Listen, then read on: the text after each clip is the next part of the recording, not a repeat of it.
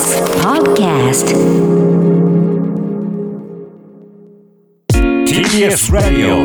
905-954発信型ニュースプロジェクト。セッション葉梨法務大臣辞任へ。葉梨法務大臣が法務大臣は死刑のハンコを押すニュースのトップになるのはそういう時だけという地味な役職だと発言した問題。岸田総理は葉梨大臣を交代させる意向を固めたことが分かりました。事実上の更迭とみられています。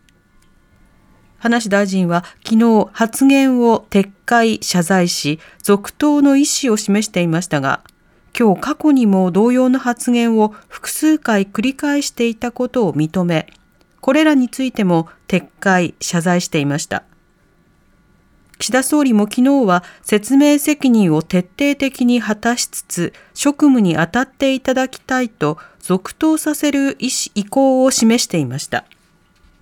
ただ自民党の遠藤総務会長がせっかくみんなで岸田政権を支えようと言っている時に肝心の岸田派の中でそういう発言があるのは大変不愉快だと話すなど自民党内からも苦言が相次いでいました。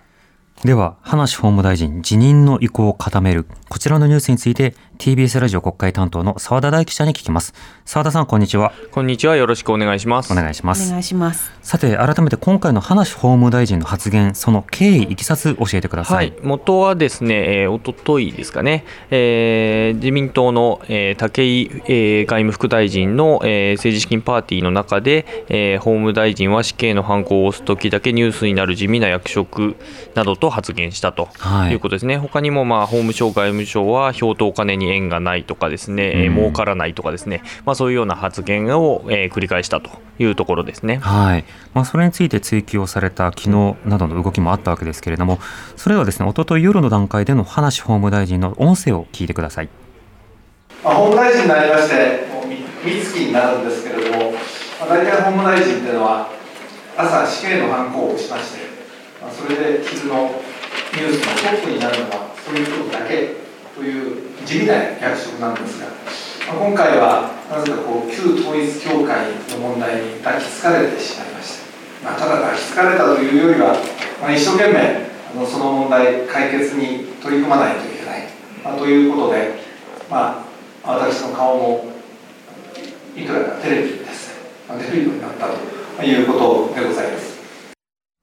はい、その他にもさまざまな問題のある発言を繰り返していたということになるわけですね。はい、そして昨日でも、まあ、国会でも追及されていましたが、うん、昨日は一部謝罪撤回しつつも、しかしながら本意としては、まあ、金にクリーンな趣旨なんだというようなことであるとか、うん、あの脅しメールの意図はなかったというような意図とは違うんだそういった受け取られ方をしてるんだ、うん、メディアの切り抜きなんだというような趣旨の弁明をしてましたよね。はいそうですね。あの切り取られたんだということで、まあ、全文大体4分ぐらいっていうふうに数えた社もありましたけれども、はい、の、えー、全文を文字起こししたものを読み上げると、うん、まあ、記者団の前で朝読み上げてその後には、えー、参議院の法務委員会の中でも読み上げて、はい、いや趣旨は違うんですということを言いながら、まあ、一部を撤回するという言い方だったんですよね。あの法務省、外務省はお金と票に縁がないみたいなところに関しては撤回してなかったんですよね、はい。はい、まあ、そこについては逆にクリーンなんだというような趣旨の弁明をして、はい、じゃ他のところはクリーンじゃないのかというような、そうしたような追及もこれ、あの各議員からも相次いでとい。うような問題がありました。はい、では、今日の法務委員会ではどういった発言があったのか、その音声をお聞きください。今月9日、私は武井俊介外務副大臣のパーティーに参加してスピーチを申し上げました。その発言の中で職務を軽んじているような発言があったとの報道がなされています。このような発言により不愉快な思いをさせてしまったこと私の至らなさであり改めてお詫びを申し上げるとともに撤回をさせていただきます。そして他のパーティーや地元の会合で複数回同趣旨の発言をしたこともありました。これらの発言についてもその軽率さを反省し謝罪と撤回をさせていただきます。また9日の発言中外務省と法務省票とお金に縁がないなどと述べた点についても私の本意と異なる正確性を欠くものであったことからこの場で明確に撤回させていただきますとともにこのような不正確な発言をしたことについてもお詫びを申し上げます。はい。ということで、今日もね、国会でも追及が相次ぎましたけれども、はい、今日の国会での流れなどはいかがでしたか？はい。あのー、まあ、今日閣議があって、その後にまあ閣議後会見があったんですけれども、そこで、えー、複数回、えー、まあ、同様の発言をパーティーでしていたということが、えー、述べられました、それから、はい、えー、昨日まででは撤回していなかった部分について撤回するという発言もあって、その後まあ委員会に臨んだということですね、うん、はいそして一昨日の夜の発言から、まあ、昨日は弁明を重ねていたんですけれども、今日になって辞任ということになりました。この動きはいかがでしょうか？はい、あのやはりですね、その昨日から今日にかけての動きであるとするならば、まあ昨日の時点では岸田総理もですね、あの先ほどもありましたけれども、徹底的に説明責任を果たしつつ職務に当たっていただきたいというふうに言ってたんですけれども、はい、やはり複数回この発言をしていたということですね。あの反抗すという、うん、あの例の発言について複数回してたということでもう持たないというふうな判断になったのではないかと自民党の幹部は言っています。うん、なるほど。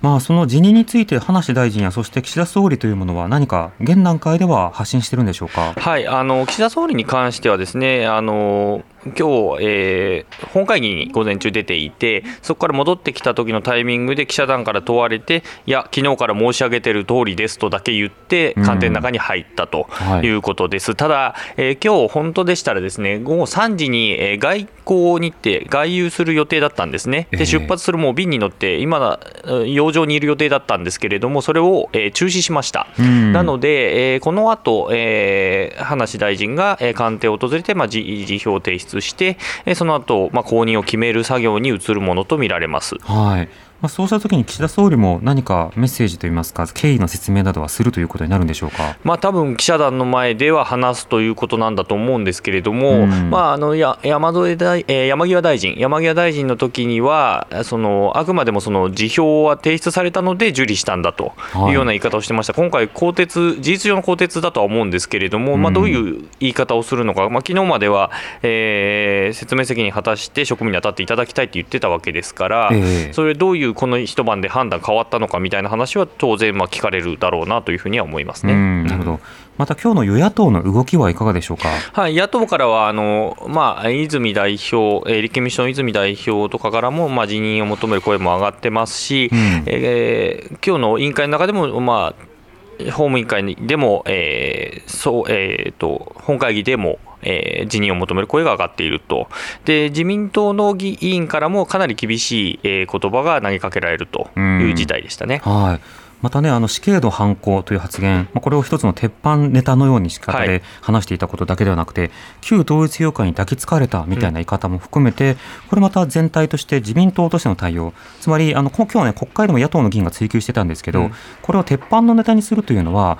要はそれまで注意してこなかった自民党の他の議員たちがいたんじゃないかと、はい、まあ、そういった党の風土なんですかということも聞かれ聞かれてましたよね。まあ、そうですね。あの今日はあの、えー、午前中の、えー、立憲民主党の議員からそういう質問が出ていましたね、あの4回、少なくともパーティー、自民党議員のパーティーだけで4回はその発言が出ていると、はい、そこにいた議員はいるはずで、そこでたしなめなかったのかというふうに聞いてましたね。うんまあ、この後岸田総理などがどういうふうに説明をするのか、そして後任人事などをどうするのかということは見ていかなくてはいけないかなと思います。これあの国会の日程にも影響は出てくるんでしょうか？はいあのー、まあその後任が決まるっていうことになると、えー、大臣所信っていうものが行われます。つまりどういう考えを持って職務に当たる大臣なのであるということをまあ国会で述べるわけですね。うん、でその作業が発生するので、だからまああの岸田総理は、えー、今日外遊日程を遅らせてまで後任を決めたということになると思うんですね。そうしないと、え1週間、えこれから外遊に出ますので、1週間その所信質疑が遅れる、そうなると、えー、例えばその救済の、えー、旧統一教会の救済の新法の質疑とかにも影響が出てくる可能性があるということで、はい、被害者救済が遅れることになると。なるということですね、なので、まあ、少なくとも影響は出ているということですね、初心質疑、今まで本来ならやらなくていい質疑をやることになるわけですからね、えー、そうですね、まあ、そうした点にも影響が出てくるということで、これは非常に大きな問題だということが分かります。ちなみに澤田さんは今、どちらからリポートしてるんですか？今はですね、国会の、えーと、記者クラブから、えー、ですね。なるほど、はい、先ほどあの赤子のような声が聞こえたそれは多分、えーと、他社の方があの取材した音声を本社に送るときに、えー